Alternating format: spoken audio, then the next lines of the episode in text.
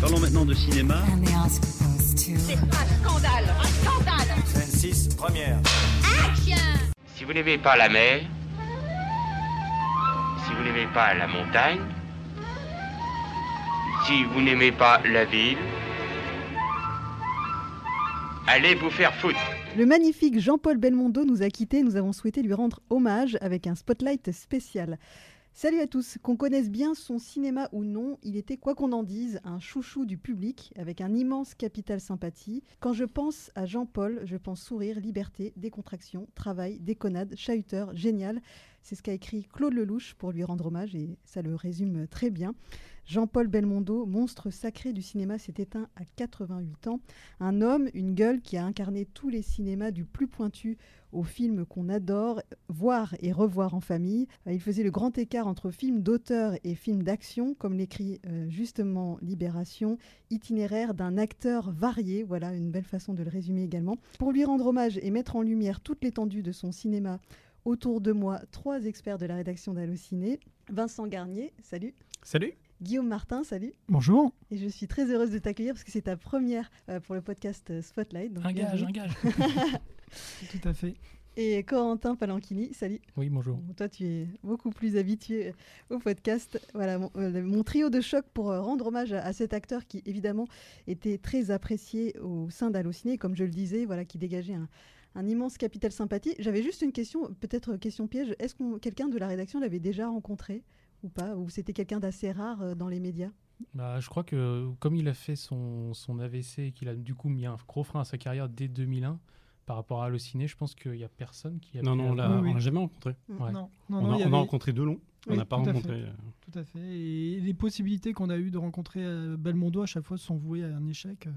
Même lorsqu'il avait eu son film, c'était Un homme et son chien, c'est ça en 2009, on n'avait pas eu la possibilité de, de l'approcher. Un grand regret, oui. Bah Ouais. Ça ne nous empêche pas de, parler de lui euh, et de rendre hommage donc à son œuvre parce que j'imagine que vous avez grandi avec euh, son cinéma, vous allez pouvoir nous, parler de ça. Euh, si déjà il fallait résumer en, quelques mots ce qu'incarnait Jean-Paul Belmondo, moi j'ai partagé tout ce qui est capital sympathie parce que je dois l'avouer, je ne suis pas forcément très connaisseuse de son, cinéma, mais si je dois dire quelque chose, c'est que je trouvais qu'il dégageait une grande tendresse et quand on l'entendait parler, il était toujours quelqu'un de très joyeux, donc juste ça, moi ça me touchait énormément. Euh, mais alors pour vous, voilà, s'il fallait retenir peut-être donc dans sa personnalité, dans son cinéma, qu'est-ce qui vous vient à l'esprit en premier? Corentin. Allez, allez, allons-y. Enfin, moi, en tout cas, le, le premier souvenir de lui euh, que j'ai, c'est dans un bout de souffle que j'ai vu à 10 ans. Non, pas du tout. Le premier souvenir que j'ai de Belmondo, c'est vraiment les, les, les comédies d'action qui étaient multi-rediffusées à la télé quand j'étais petit, euh, dont certaines que j'avais que j'enregistrais euh, voilà, religieusement pour les revoir. Donc, euh, c'est vraiment mon premier contact avec Belmondo. Et du coup, pour moi, il a surtout, en tout cas très longtemps, incarné que ça puisque à la télé c'était assez rare quand même qu'on voit ces films plus méconnus ou ces petites pépites qui sortaient un peu de ce cadre divertissant et grand public. Donc moi je connais surtout le Bébel, le fameux euh, caricaturé par les Guignols, le tac tac badaboum. Mm. euh, voilà, moi c'est c'est plus ça a été plutôt ça mon mon prisme. Mais après avec le recul, ce qu'il a représenté pour moi c'était euh, c'est en fait je dirais pour être court acteur complet. Guillaume. Et pour moi, oui, un peu comme Corentin, c'est vraiment à la télévision que je l'ai je l'ai découvert. hein. C'était vraiment le divertissement du, du dimanche soir sur TF1. C'était voilà, il n'y avait pas il y avait pas une semaine, en tout cas un mois où il n'y avait pas un peur sur la ville ou un professionnel qui était Mhm. diffusé à la télé. Donc euh, en tout cas, de- pendant mon enfance à moi, c'était, euh, en tout cas, j'étais biberonné. C'était soit Louis de Funès, soit Belmondo. Delon, c'était un petit peu plus, c'était un, rare, ouais. ouais, c'était un peu Mm. plus rare.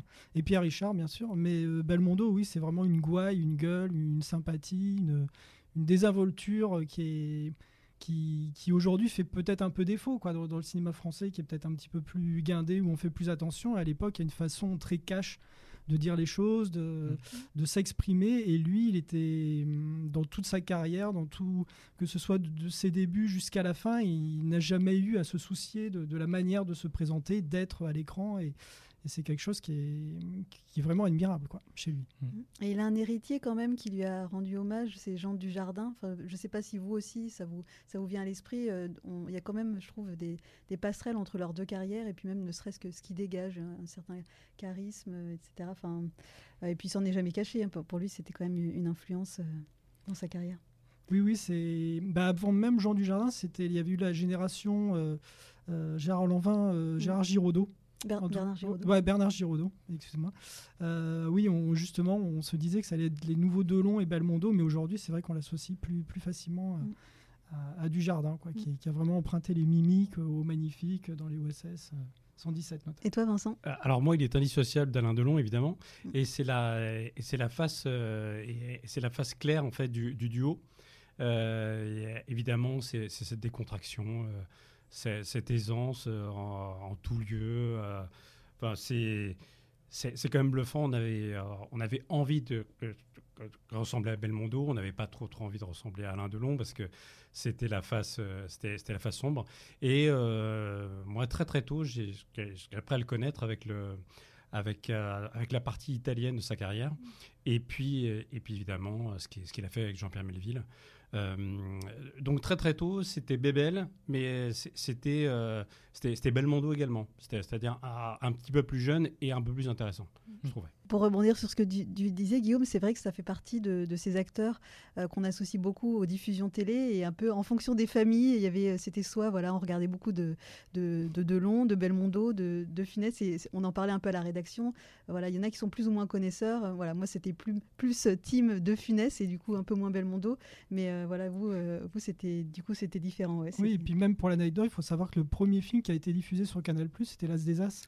C'était donc c'était vraiment ancré, vraiment Belmondo était, était vraiment présent euh, partout dans le, paysage audiovisuel, euh, en tout cas dans les années 70-80.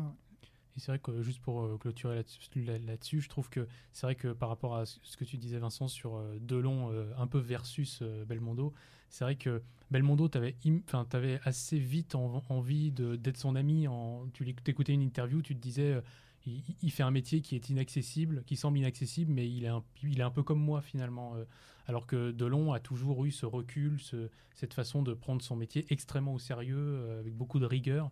Et du coup, il paraissait, euh, oui, il y avait un côté rigoriste chez Delon qui était moins facile à, appréhender, surtout quand tu es jeune public notamment. Et mm. donc Belmondo, c'était un peu la facilité quand il passait, tu savais qu'il allait y avoir de la gouaille, il allait y avoir de la, de l'action et du charisme. Mm. En fait, si on, doit faire un parallèle avec des, des auteurs américains, il est, il est plutôt du, côté de Dean Martin mm. que, de, euh, que de Monty quoi. Oui, où il y, a, il, y avait une, une, intensité, une noirceur. Quoi. Mm. Alors que, bon, chez, euh, chez, chez, Dean Martin, on avait ce, côté hyper cool. Euh, C'est ça. Alors, si vous voulez découvrir la coolitude de Belmondo, la bonne nouvelle, c'est que ces films sont quand même assez faciles à trouver. Et puis, donc, les chaînes télé vont diffuser beaucoup de ces films ces, prochains jours. Donc, vous allez pouvoir peut-être rattraper euh, quelques-uns des films qui peut-être vous manqueraient ou tout simplement vous aviez envie de, revoir. Et donc, c'était un peu l'idée de cette émission, c'était de, remettre en lumière des, pépites. Alors, parfois, euh, des films super connus, euh, peut-être que vous n'avez pas encore vus, ou des films un peu moins connus. voilà, on vous a fait une, une sélection alors très sommaire, évidemment évidemment, il y a une très très riche filmographie, donc on ne pourra pas euh, tout retenir. Mais donc on va commencer par un de ces hits. Euh, c'est donc le Magnifique qui est disponible donc sur Netflix, sur plein de plateformes de, VOD, donc vous pourrez le trouver euh, sans problème si vous ne l'avez encore jamais vu. Donc ça fait partie des, incontournables de Belmondo. Et c'est toi, Corentin, qui souhaitais nous en parler en particulier. Ici Bob Sinclair, j'écoute. Ah oui, bonjour. La routine, mon général, la routine. C'est un peu très attendu dans un podcast sur Belmondo, ce genre de film, mais en même temps, c'est vraiment représentatif de, de, sa carrière, puisque c'est un, c'est un film qu'il fait déjà avec un réalisateur qu'il connaît, qui s'appelle Philippe de Broca. Et il joue, un, il joue deux rôles. Il joue un écrivain qui écrit un livre sur un, un, un personnage qui est un mélange de James Bond et aujourd'hui, on dirait, de de Star-Lord des Gardiens de la Galaxie. Il a vraiment une décontraction ultime, euh, la petite phrase qui va bien, machin, et le côté extrêmement euh, euh, physique et beau gosse d'un James Bond. Donc cet écrivain écrit un livre sur lui et en fait le film est entrecoupé de passages de la vie de l'écrivain qui est devant sa machine à écrire et qui tape son texte et de l'autre euh, on va voir à l'écran ce qu'il couche sur le, sur le papier. Donc on va voir euh, le héros faire des trucs de dingue avec une mitrailleuse, euh, tuer les méchants à la pelle et on est vraiment dans un, un film très cartoon parce que on sent bien, c'est un peu comme un Marvel, on sent bien que le héros, il peut pas lui arriver grand-chose, il est assez invincible, il, survole toutes les situations euh, d'un revers de la main. Euh, Guillaume, tu parlais des parallèles avec OSS. Là, on est complètement dans un film qui a influencé les OSS 117 de Michel Zanavicius. Pour moi, ce film de, de Broca, c'est un des meilleurs qu'il ait fait avec, euh, avec Belmondo à cause de ce double personnage, de ce montage toujours alterné entre euh, des scènes qu'il raconte lui un peu pauvrement sur le papier, et puis d'un coup ça prend vie, et t'es dans un autre monde où tout est possible, où tout est facile, où, euh, où tout se résout euh, avec un coup de poing et une phrase bien sentie. voilà, c'est vraiment un film moi qui me, qui me plaît énormément, qui m'a toujours plu et que je revois toujours avec plaisir. Et puis, et puis ça donne lieu à des trouvailles. Il y a, parce qu'au au bout d'un moment, enfin, donc, c'est un écrivain qui est très très besogneux Mm. et, il, y a le- il, il- mais il tape sur, la, sur, sur une machine à écrire et euh, au bout d'un moment, le, le- la lettre R est coincée. Et donc, donc les personnages, euh, ils, ils parlent tous en prononçant jamais les R. Et donc, enfin voilà, c'est crétin, mais c'est euh, c'est euh, c'est c'est irrésistible. Ouais, voilà. Et puis c'était hyper inventif pour l'époque, quoi. C'était vraiment, on voyait ça, on n'avait jamais vu ça. euh, en tout cas dans le pays, dans le paysage cinématographique français des années 70, Mm. on était quand même sur des recettes qui étaient assez plan-plan. Euh, voilà, c'était Charlot, c'était Louis de Funès, et là tout d'un coup il y avait, euh, il y avait une comédie concept, quoi. Vraiment quelque chose.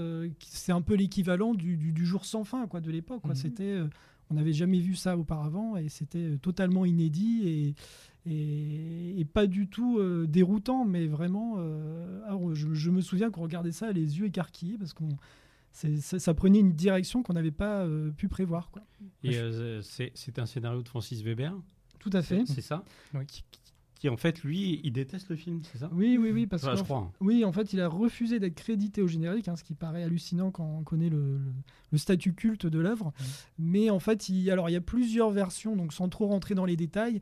Euh, lui, Weber, euh, n'avait pas euh, développé la partie féminine, en tout cas le rôle féminin, ce que voulait Philippe de Broca, et il se serait vraiment opposé à la, construction, au fait d'approfondir le, le rôle de, Jacqueline Bisset, hein, qui est tenu par Jacqueline Bisset. Et il y a une autre version comme quoi lui dirait qu'en fait on a fait appel à un autre scénariste, Daniel Boulanger ou Jean-Claude Rapneau, qui sont venus travailler le scénario mais sans le prévenir lui.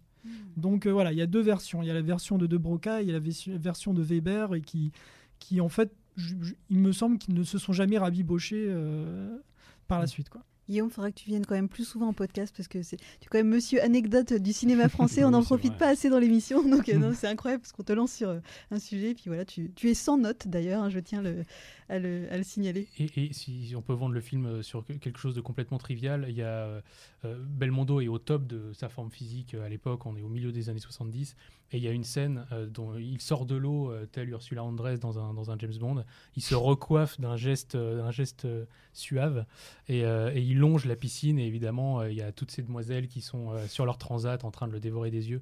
Euh, c'est- complètement, c'est complètement clicheton, mais en même temps, il joue complètement un héros cliché, euh, comme je disais tout à l'heure, à qui il peut rien arriver, et donc ça passe. Des scènes aussi énormes que ça ont encore une pertinence aujourd'hui.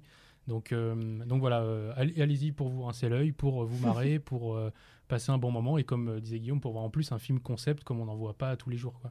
Puis grâce à ça, on a eu une magnifique scène dans OSS 117 qui évidemment euh, parodie euh, cette scène. Et puis on peut Mm. peut-être rebondir sur Ursula Andress parce que ce que je n'ai pas dit dans la présentation de Jean-Paul Belmondo, c'est que c'était aussi un homme à femme. Et ouais, on pourrait aussi faire tout un podcast euh, si on était, euh, on était un media people sur, sur toutes ces conquêtes. Mais voilà, c'est aussi ça, cette, cette image qu'on peut associer à, à cet acteur. Et du, du coup, je vous ai préparé une petite question surprise. Voilà, je vais, je, Oh. je sais pas si je, pas sur ces, pas sur ces conquêtes, mais sur Jean-Paul Bel- Belmondo et les femmes au cinéma. Je me demandais, parce qu'on l'associe à beaucoup de réalisateurs, Claude, Claude Lelouch, Georges Lautner, Jean-Pierre Melville, et je me demandais s'il avait déjà tourné pour une femme cinéaste. Et est-ce que vous avez la réponse à cette question? Pendant un moment, j'ai cru que non, mais euh, J'en ai il y en un. a une. J'en ai un. Il a tourné pour Agnès Varda dans euh, les, les Mille et une vies de Simon Cinéma. Il a, un, il a un petit rôle parce que c'est un film choral, donc il y a énormément de gens qui passent. Mais je sais pas si on a eu d'autres en revanche. Non, enfin, je, a priori, non. J'ai regardé rapidement en préparant l'émission, mais Ouais, cas, bien, bien joué. Je Ouais. l'ai pas trouvé. Ah ouais, moi, non plus. Mais oui, c'est quand même associé au cinéma de bonhomme. hein, oui, voilà, oui, ça. quand même. ouais. Les Ouais. Jacques Deray. Et puis en plus, il travaillait un peu toujours avec les mêmes équipes. avec- donc une fois qu'il avait trouvé quatre ou cinq réalisateurs avec qui il s'entendait bien, sur lesquels il était d'accord, euh, avec lesquels il était d'accord sur une vision, c'est vrai qu'il reste. Il y a toute une époque où il est quand même resté dans sa zone de confort. On Mm. pourra peut-être le, le- le réévoquer. Donc euh, voilà, une fois qu'il avait son équipe, il avait son équipe et ça, ça peut avoir des avantages comme des inconvénients. Et ça, c'est son côté euh, Jean, Jean Gabin, qui, Mm. qui, a dû travailler avec une demi-douzaine de metteurs en scène au final, dont, dont Gi- Gilles Grangier euh, à 12 reprises, je crois. Et le, le Gilles Grangier de, le, le Gilles Grangier de Belmondo, c'est euh, Lautner, par exemple. Et, et c'est vrai qu'ils sont entourés non seulement de réalisateurs qu'ils connaissaient bien, mais de toute une troupe de- de- d'acteurs de, second rôle, voire de, de vraiment des tout petits rôles, mais des visages qui nous sont très familiers. Il suffit de regarder plusieurs Belmondo à la suite pour se rendre compte qu'il y a beaucoup d'acteurs euh, que l'on retrouve dans des tout petits rôles, un peu comme euh, bah, Gabin, hein, qui, qui imposait également toute une, toute, une, toute une horde de second rôle, et De Funès, qui était Mhm. très habitué aussi à imposer des, des acteurs euh, au visage très familier pour le grand public, mais dont on ne connaît pas nécessairement le nom. Et un hommage à Michel Beaune, du coup. Oui. Alors avant de, de passer euh, à ton choix, Vincent, euh, peut-être ch- chacun, alors mis à part toi Corentin, puisque tu en as déjà donné un, si vous deviez retenir un classique, un incontournable, voilà, peut-être par lequel commencer si on connaît mal Belmondo, qu'est-ce que vous conseilleriez? Le- lequel commencer si on veut pas faire peur, euh, parce que euh, il y, a, y a moyen de faire peur quand même, hein, parce qu'il y a des gros gros noms. Je pense que l'incorrigible est- c'est plutôt une bonne idée, parce qu'on est dans la farce, euh, on est dans la farce complète. euh, c'est drôle, il est, euh, il est, il est élastique en plus là dedans et euh, il fait des, il fait une cascade en particulier qui est comme assez bluffante. Euh, ça donne une bonne porte d'entrée. C'est c'est le bébel de la grande époque. Quoi. Et toi Guillaume? Ah, pour ma part, c'est Peur sur la ville. Quoi. Ça reste vraiment le, le film qui a marqué euh, toute une génération et qui a même traumatisé hein, aussi une génération de par le méchant qui s'appelait euh, Minos avec son œil de verre, euh, qui joue, en tout cas, c'est un tueur en série. Mais le, le film est vraiment construit sur les talents de cascadeur de, de, de Belmondo et, de, et en tout cas, il est capable de prouesses euh, qui sont vraiment invraisemblables. Quoi. C'est, aujourd'hui, on a Tom Cruise qui, qui a même de pouvoir euh, faire l'équivalent, mais à l'époque, c'était vraiment sans filet et le voir. Le voir euh, déambuler sur les, les immeubles et les toits des immeubles parisiens ou sur la rame de métro rame en fonctionnement, ouais, c'est juste hallucinant. Ça reste encore aujourd'hui, c'est euh, on en reste bouche bée quoi de, de voir ça, de, Ouais. de voir un tel culot quoi. Si on, si- si on, on connaît la, la- la ligne 6, on se Mm. dit euh, du, du côté de c'est euh, du, du côté de la mode Piquet ou je sais pas où il C'est passe. vers la maison de la radio en voilà fait. c'est ça en plus Oui. en fait il passe dessous et c'est ouais c'est ouais, Mais, mais c'est vrai que c'est très choix. amusant parce que quand on re... Alors, étant jeune, on se pose pas la question, mais quand on habite Paris, on revoit le trajet de la ligne de métro et on, et on voit les stations. Je crois qu'on voit Opéra ou Mm. Aubert. Il y a une scène de poursuite et c'est très amusant de redécouvrir ce qu'était le métro parisien à l'époque et... parce que c'est assez fidèle quoi.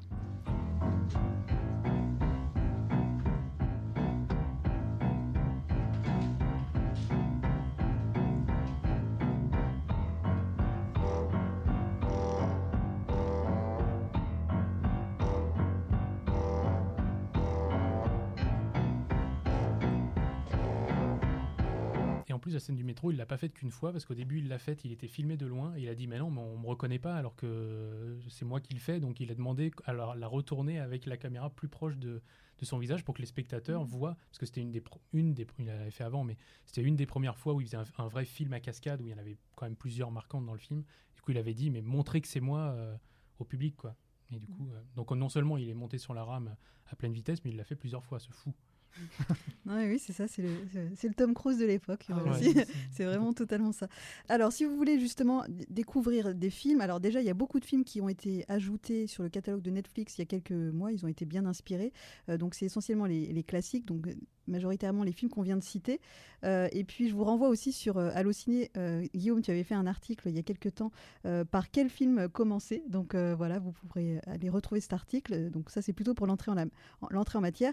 Et donc, on va enchaîner sur un autre film qui est également disponible sur Netflix, c'est Stavisky. Alors là, pour le coup, on change complètement de, de style puisque ça fait partie peut-être des films qu'on connaît moins et qui est- c'est une facette plus méconnue de, de, Bel- de Bébel. Et c'est toi, Vincent, qui, qui a Ouais, souhaité nous en ouais, parler. Exactement, c'était un film qui est un, un film assez mal aimé.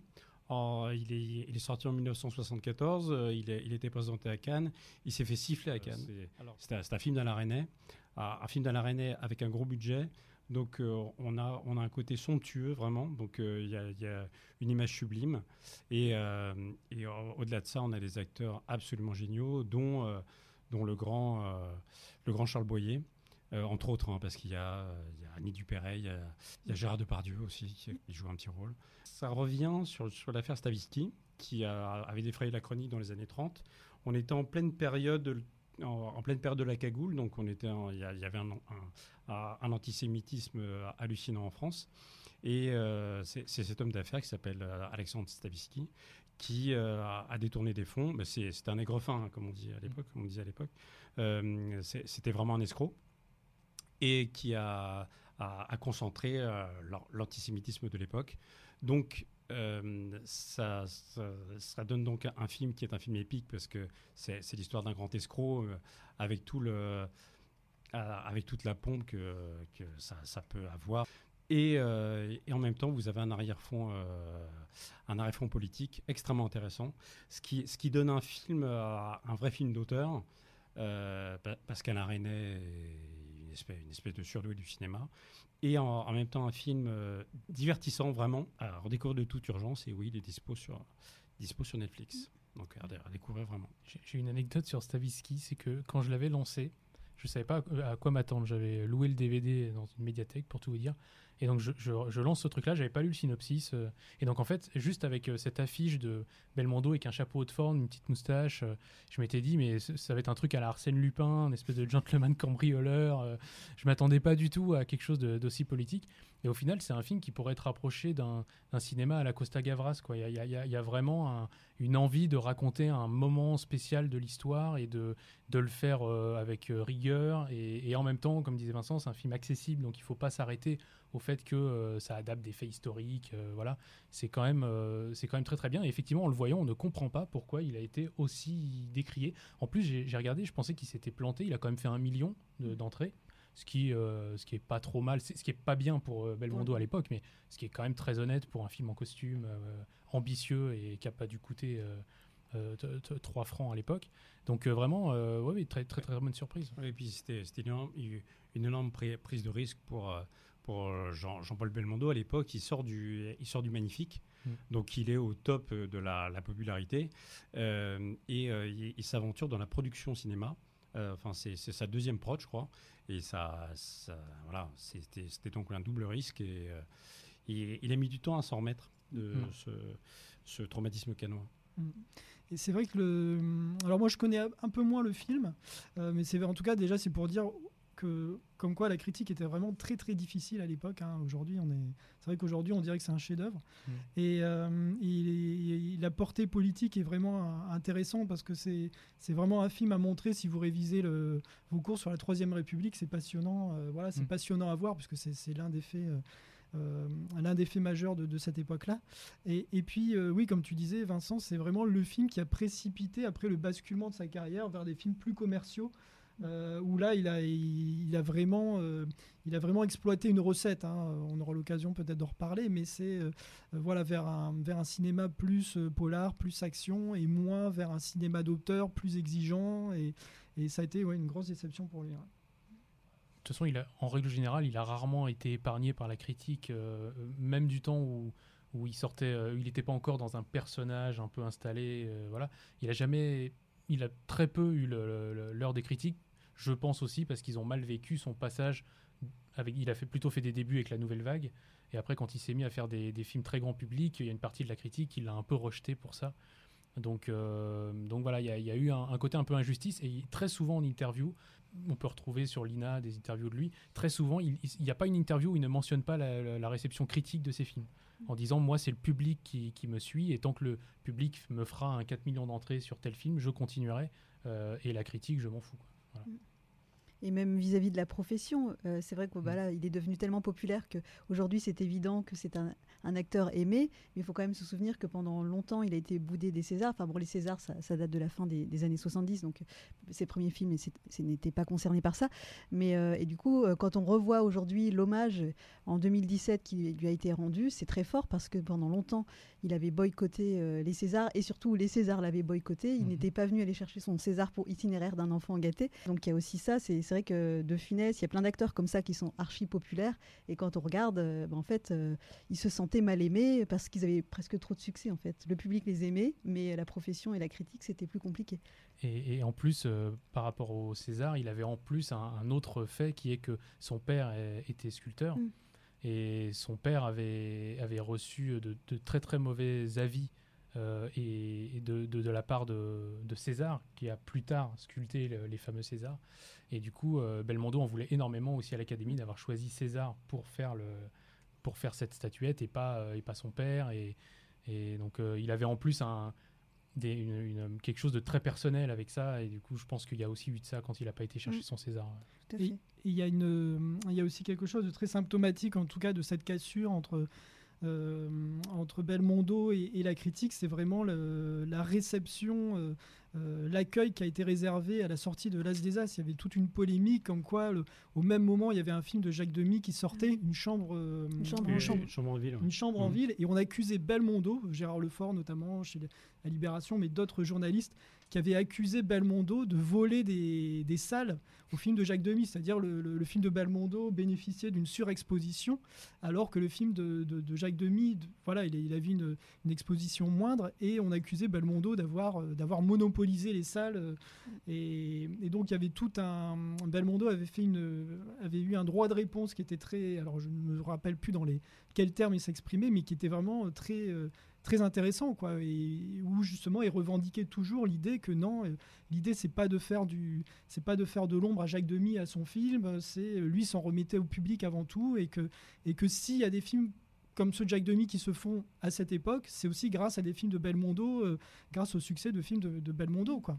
Et, et, euh, et ironie du sort, euh, à, à la fin des années 90, je crois, c'est euh, c'est, euh, une chance sur deux. Ouais. C'était euh, une chance sur deux qui a, a bénéficié d'une mauvaise sortie salle avec un, avec, avec un circuit qui n'était pas la- à la hauteur des attentes d'Alain Delon et de, et, et de Jean-Paul Belmondo. Et, euh, et euh, Jean-Paul Belmondo a, a, a critiqué en fait la, la distribution du film en, en exigeant un peu plus de salles. Donc c'est- c'est un, c'est c'est un juste retour des choses, on dirait. Ouais. Ouais, vous faites bien de le rappeler parce que c'est vrai que cet épisode avec euh, Jacques Demy euh, versus euh, L'As des As, c'était c'était un, temps fort de l'histoire de la critique. Et d'ailleurs, à nouveau, je vous renvoie vers un article qui est sur Allociné qui parle des grandes batailles de la critique et ça fait partie effectivement de, ces moments charnières. Et puis finalement, ce que vous dites, on pourrait presque l'entendre aujourd'hui où euh, euh, Mm. certains films euh, regrettent qu'il y ait une sous-exposition au détriment de, voilà, de films qui, sont, qui monopolisent les écrans et on se rend compte que voilà, c'est Le finalement c'est voilà, c'est Ah oui, ça, oui, c'est un vieux débat. C'est un vieux débat et puis finalement voilà, de, ce serait intéressant de retrouver ce texte de, de Jean-Paul Belmondo qui était sans doute euh, très fort. Et donc j'évoquais les Césars, c'est aussi des, des séquences qu'on retrouve facilement sur, euh, sur YouTube si vous voulez euh, revoir notamment cet hommage en, en 2017. Euh, voilà, moi je, je- je me suis repassé les images de, de, de faire cette émission et c'est émouvant parce qu'il y a beaucoup de- des acteurs qui l'entouraient qui, qui nous ont quittés depuis, dont euh, Claude Brasseur et Guy Bedos.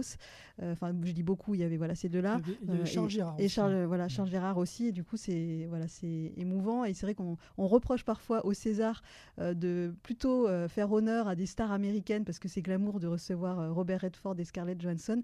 Mais pour le coup, cette année-là, ils avaient euh, fait le taf, on va dire, en, en rendant hommage à un grand acteur qui avait été un petit peu oublié des Césars. Et, et c'était un, un beau moment voilà, que vous pourrez. Et, euh, et Guy. Bedos qui avait fait du, du cabaret avec, euh, avec Ah. Belmondo au tout début de leur carrière. Ils avaient fait des, ils faisaient des, ils tournaient ensemble en fait. Ah Ouais, ils n'étaient pas un duo, hein, mais ils passaient l'un après l'autre dans des, des petites salles. euh, voilà. Quand Belmondo n'était pas connu. Attention, on va sortir un bouquin là, à la fin de l'émission avec toutes les anecdotes parce que c'est fou, c'est- sans frein. reprenait des, des sketchs de Francis Blanche et, et Pierre Dac. Ah, peut-être bien. Peut- Peut-être, Ouais, ouais, si, si, oui, ouais, c'est bien possible. On poursuit sur euh, cette sélection de, de films à découvrir ou redécouvrir, donc à nouveau pour euh, illustrer euh, toute l'étendue et la diversité de, de sa carrière. Et on va s'arrêter sur un film qui s'appelle L'Alpagueur de Philippe Labro. Et c'est toi, Guillaume, qui as souhaité euh, nous en parler. Alors pourquoi ce choix en particulier? Bah, parce que c'est un film qui est assez mésestimé, qui, a- qui avait bénéficié aussi d'un accueil critique assez défavorable, qui avait été un demi-succès aussi dans la carrière de Belmondo et qui se. S'il faut le placer, en tout cas dans l'ordre chronologique, c'est juste après, grosso modo, Peur sur la ville, L'Incorrigible, qui avait été des énormes succès. Et, euh, c'est un film de, Philippe Labro, euh, très inspiré euh, du, cinéma américain de l'époque, du polar américain d'époque, donc de l'inspecteur Harry, et d'une d'une influence dont il se revendique aussi, Philippe Labro, c'est Sam Peckinpah. Euh, et notamment Guet-apens avec euh, Steve McQueen. Et d'ailleurs, euh, dans le film, il y a une scène de règlement Oui. de compte à coups de fusil à pompe Dans, dans le bar. Dans, dans, un- une auberge, ouais, une dans une vieille ouais. auberge Ouais. perdue au milieu de nulle part, avec des narcotrafiquants. Et tout de suite, on, on pense à ça, donc on, on reconnaît facilement l'influence. Et c'est euh, et c'est un film, en tout cas, euh, euh, oui, très sombre, très automnal, très, avec une musique très marquante. C'est celle de Michel Colombier, qui était un très très grand compositeur qui nous a quittés il y a une quinzaine d'années. Voilà, il faisait partie des, plus grands compositeurs de l'époque, comme Ennio Morricone ou Francis Lai. Et, donc, avec une musique très forte, très, très puissante, à la fois lyrique, très pop. Et puis il y a un méchant, l'adversaire de, de, de qui au passage est un chasseur de primes, hein, est un mercenaire. hein. donc assez ténébreux, c'est Bruno Kremer qui, qui Mm. livre une prestation. Donc il y a un ancien, euh, on parlait de Guy Bedos, mais Bruno Kremer qui est un ancien camarade de conservatoire de, de Belmondo avec qui il avait fait les 400 coups. Et euh, dans, le, dans ce film, il est glaçant. C'est la suite de Minos, c'est un, un tueur braqueur, un tueur en série braqueur qui, qui, appelle, qui fait appel à des jeunes hommes avec qui il entretient des relations plus ou moins troubles. euh, pour, euh, il, les, il, les, il les prend sous, sa, sous son aile pour euh, commettre des braquages et ensuite il les supprime. Donc il supprime aussi bien, voilà, il fait en sorte qu'il n'y ait aucun témoin, que ce soit victime, que ce soit complice, il les élimine automatiquement. Et Bruno Kremer est glaçant. Quoi. Il a un regard, déjà, il a, il, a, il a un regard très profond et très mélancolique, et il a une manière de s'exprimer très lancinante, et, et il y a une confrontation à la fin qui fait vraiment penser à une, une scène de western à la, à la Sergio Leone. C'est vraiment. euh, Ouais, dans une cave un peu glauque. euh, ah oui, alors il y a une scène dans une cave et il y a un moment il se retrouve dans parce qu'en fait euh, Bruno Kremer joue le rôle d'un steward. Il se retrouve dans une cabine de d'avion de pilote et ils échangent un verre de champagne. C'est Ah oui. vraiment le verre avant la confrontation et où il appelle Coco parce qu'en fait Bruno Kremer appelle ses, ses, ses complices Coco avant de les supprimer et là Belmondo lui dit euh, tu, tu veux boire un coup Coco ou un truc, Mm. un truc de ce style-là et là tout de suite Coup on de voit dans le regard quoi. de Bruno Kremer il y a une baston de regard à ce moment-là et et ça se termine très mal pour lui, mais, euh, mais c'est un. Non, non, c'est vraiment un film qui, qui m'a qui m'a énormément marqué et qui est, et, et sans temps mort. Il y a vraiment, c'est une, séquence, une accumulation de scènes, euh, euh, je vais pas dire aussi prenantes que Peur sur la ville, de scènes d'action, mais on est dans un rythme très, très prenant. Quoi. L'épervier. Il Voilà, euh, l'épervier. Il s'appelle Bruno Kremer, je me Mmh, souviens. ouais, tout à fait. Je l'ai vu il y a pas longtemps le film, c'est pour ça. je fais le malin, mais je l'ai vu il y a quelques mois. Donc. Donc c'est un film que vous trouverez en VOD, no- notamment sur Canal VOD ou en DVD et Blu-ray, mais il n'est pas, voilà, il est pas sur Netflix ou sur d'autres plateformes. Euh, S'il fallait mettre en lumière un, un film qui illustre la face sombre de Belmondo ou la face un peu polar thriller, qu'est-ce que vous, vous Euh, la, la- la face sombre, moi, moi, ce serait le voleur de Louis Malle. Euh, joue le rôle d'un rôle voleur et d'un et d'un un voleur au début des années euh, au début du siècle dernier exactement c'est après la première guerre mondiale je crois. Je crois que c'est après, après la première guerre mondiale. Euh, où il est euh, où il est extrêmement sombre. Il est il est cynique on ne on ne, on ne rit jamais. Mm. et, euh, et c'est un film un film extrêmement brutal. En, en particulier dans son rapport aux femmes. Euh, c'est la face sombre. C'est vraiment la façon dont ça aurait pu être joué par Alain Delon pour pour le coup vraiment. M- Moi, je, je, je, je repensais euh, un film qui s'appelle le, euh, corps de mon ennemi, euh, qui est pas le plus connu de la, filmographie de, de, Belmondo, mais c'est un film d'Henri Verneuil. Je trouve que c'est un, des, un de ses meilleurs films et, qui- parce qu'il a, il a il apporte une tension euh, très très forte à l'histoire qui est celle de Jean-Paul Belmondo qui sort de prison après 7 ans de prison et ça va être une histoire de vengeance puisqu'il va chercher qui l'a qui l'a, envoyé au trou et pour qui il a payé quelque chose qu'il n'a pas fait. Voilà. Donc ça, c'est très classique. Mais ce qui est intéressant, c'est que le, le roman, ça, ça s'adapte, c'est plutôt fidèle, je, je crois, au roman dont c'est adapté. Et du coup, il y a une, euh, il identifie très vite en fait qui l'a envoyé en prison. Et il se rend compte que c'est des gens assez intouchables dans la région d'où il vient. C'est des, des grands bourgeois qui connaissent tout le monde, qui connaissent les politiques locaux, qui connaissent. Bon, du coup, il se dit euh, comment je vais pouvoir faire? Et du coup, il est obligé de se venger, mais de façon très subtile. C'est pas une vengeance où il va prendre son flingue et il va les tuer un par un implacablement. Euh, euh, on est sur une, quelque chose de très. euh, lui est très sobre, Belmondo, là-dedans. Et justement, il navigue un peu toujours dans ces eaux troubles où, quand il va les voir, il est tout sourire. Et puis derrière, il fomente des, un peu complot sur complot pour essayer de les faire tomber, mais avec leurs propres armes. Euh, il est très manipulateur. C'est un film qui m'avait beaucoup marqué pour ça. Voilà. Et moi, j'ai une petite tendresse pour ce film parce qu'il a été tourné à Tourcoing, d'où je suis originaire. Ah, voilà. Et, euh, et donc, il y a vraiment des plans, des plans et voilà, de, où on reconnaît vraiment la ville telle qu'elle était dans les années 70. Et vraiment, le- la caméra de Verneuil s'attarde énormément sur les plans de, de l'île Roubaix-Tourcoing. Et, et je crois qu'à Lille, on voit un énorme gouffre dans le film qui correspond aujourd'hui au Nouveau Siècle, au quartier du Nouveau Siècle à Lille, où a lieu notamment Sérimania, je crois, il me semble. Ah. Voilà. Certaines projections. Voilà, voilà un bref aperçu de la filmographie de Belmondo. C'est compliqué de, de, tout passer en revue. On aurait pu s'arrêter un peu plus, par exemple, sur des films de la Nouvelle Vague, mais voilà, mm -hmm. c'est des films très connus. Peut-être, euh, pour ma part, je vais m'arrêter sur un film qui renverra vers euh, cette introduction où je citais les mots de Claude Lelouch, puisque voilà, Claude Lelouch a beaucoup travaillé avec lui. Et d'ailleurs, techniquement, la dernière apparition à l'écran de Belmondo, c'était pour Claude Lelouch dans le dans son documentaire un petit peu euh, sur, euh, sur sa vie, euh, qui s'appelait D'un film à l'autre. Et son, sa dernière apparition, par contre, dans une fiction, c'était dans Un homme et son chien de Francis Huster. Voilà, donc pour revenir à, à, Claude Lelouch, moi je souhaitais parler de Itinéraire d'un enfant gâté, que TF1 a eu la bonne idée de, de diffuser en hommage, ne serait-ce que pour sa bande-annonce. Je ne sais pas si vous vous en souvenez, d'ailleurs, OSS 117 à nouveau faisait un, un clin d'œil appuyé à cette bande-annonce. C'est devenu un peu un un modèle euh, du genre, pas forcément très reproduit aujourd'hui, mais où c'était simplement euh, Jean-Paul Belmondo filmé dans le décor du film euh, et qui s'adressait directement à la caméra et qui disait voilà pourquoi il fallait aller voir le film. Alors moi je me souviens plus si c'est la bande-annonce, je pense pas à l'époque, mais plutôt des photos qui m'avaient donné envie de, voir ce film. Évidemment que j'ai vu la télévision. Et voilà, je sais pas, c'était juste ce look, ce, juste ça, c'était une promesse d'un film un peu d'aventure. C'était voilà la période d'Indiana Jones. Il a pas beaucoup ça. porté la barbe Belmondo oui. et là-dedans il arbore une belle barbe bien fournie avec un chapeau effectivement à la Indiana Jones. C'était assez, assez sympa. Et alors, anecdote qui a presque rien à voir, mais quand même. Moi, mon premier contact avec ce film, décidément, je raconte beaucoup les premières visions de, de films. Premier contact que j'ai eu avec ce film, c'était sur une VHS Disney. J'avais une VHS Disney avec des dessins animés dessus. Et euh, je sais pas pourquoi, il y avait un extrait de euh, Itinéraire d'un enfant gâté avec euh, l'espèce de monologue qu'il a dans le, dans le.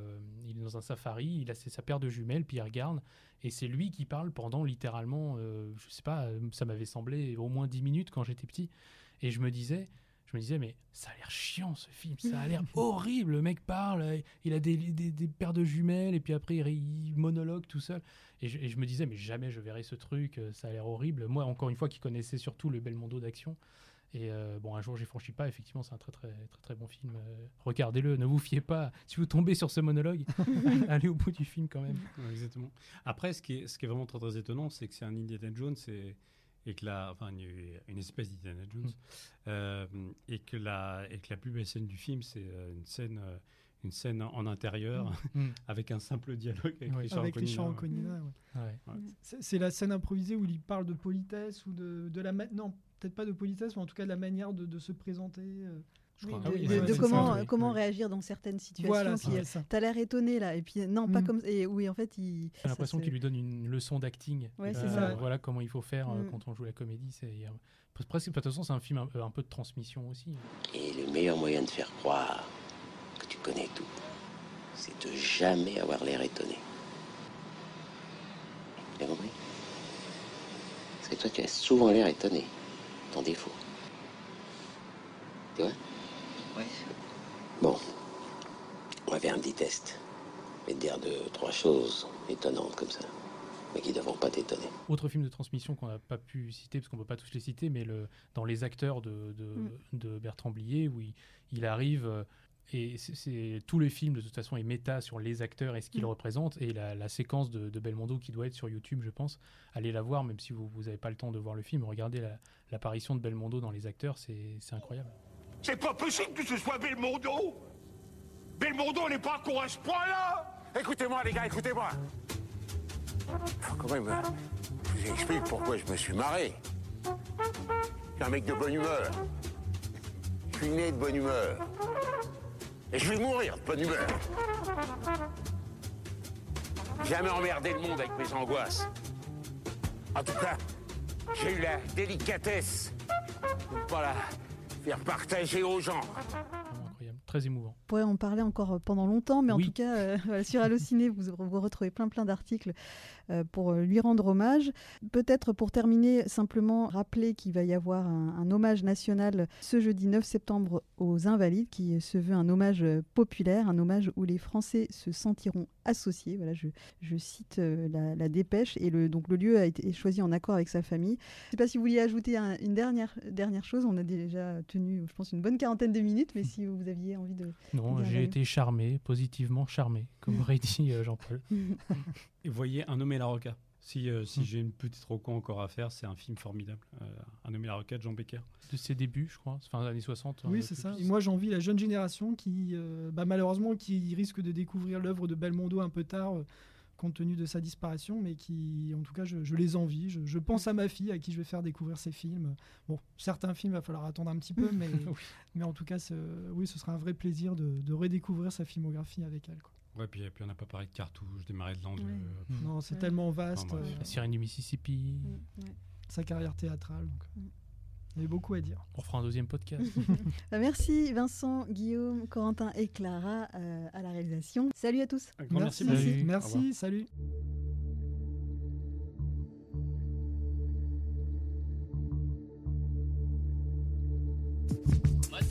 Parlons maintenant de cinéma. C'est un scandale Un scandale Scène 6, première. Action